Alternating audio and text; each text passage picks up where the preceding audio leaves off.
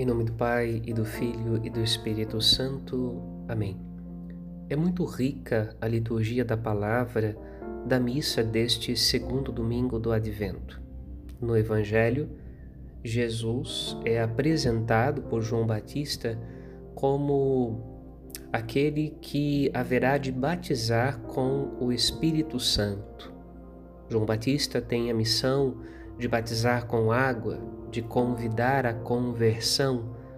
Porém, quando vier o Cordeiro de Deus que tira o pecado do mundo, ele virá para remir toda a falta. João Batista tem consciência de não ser digno de desatar a, a correia das suas sandálias. Ele não é digno de servi-lo como escravo. Ele, de fato, Jesus é o Senhor, o seu Senhor e vem para libertar o seu povo dos seus pecados, como significa o seu nome, Jesus. A primeira leitura do profeta Isaías, o Espírito Santo fala através do profeta ao coração do povo de Israel. Dizei a este povo, dizei a ele que sua servidão acabou e a expiação de suas faltas foi cumprida. Chegou o tempo da remissão, chegou o tempo do perdão dos pecados, chegou o tempo do encontro de Deus com o seu povo na misericórdia e na consolação.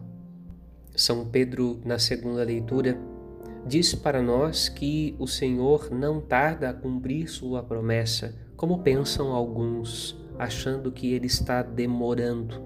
Ele está usando de paciência para conosco, para que nenhum de nós se perca, pois o seu desejo é que todos venham a converter-se.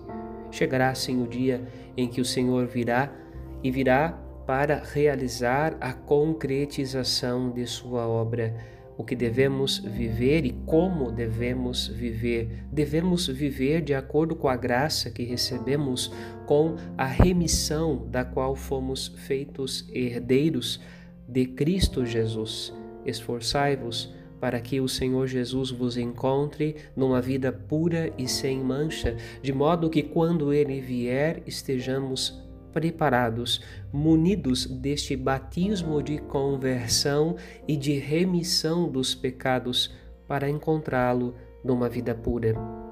Peçamos, pois, ao Espírito Santo que, conscientes da obra de redenção que Cristo Jesus realizou em nossa vida, nós nos sintamos herdeiros de Deus e nos aproximemos cada vez mais da obra de salvação que Ele quer realizar na nossa vida. Não fiquemos fora do caminho da salvação que Deus deseja realizar em nós, para nós e através de nós. O Natal é um convite para que nós possamos nos irmanar, nós, nós possamos nos sentir família de Deus. Ele veio pequenino e se colocou no meio de nós para que nós pudéssemos encontrá-lo e encontrar o seu amor ao alcance de nós. Não percamos esta oportunidade de conversão. Amém.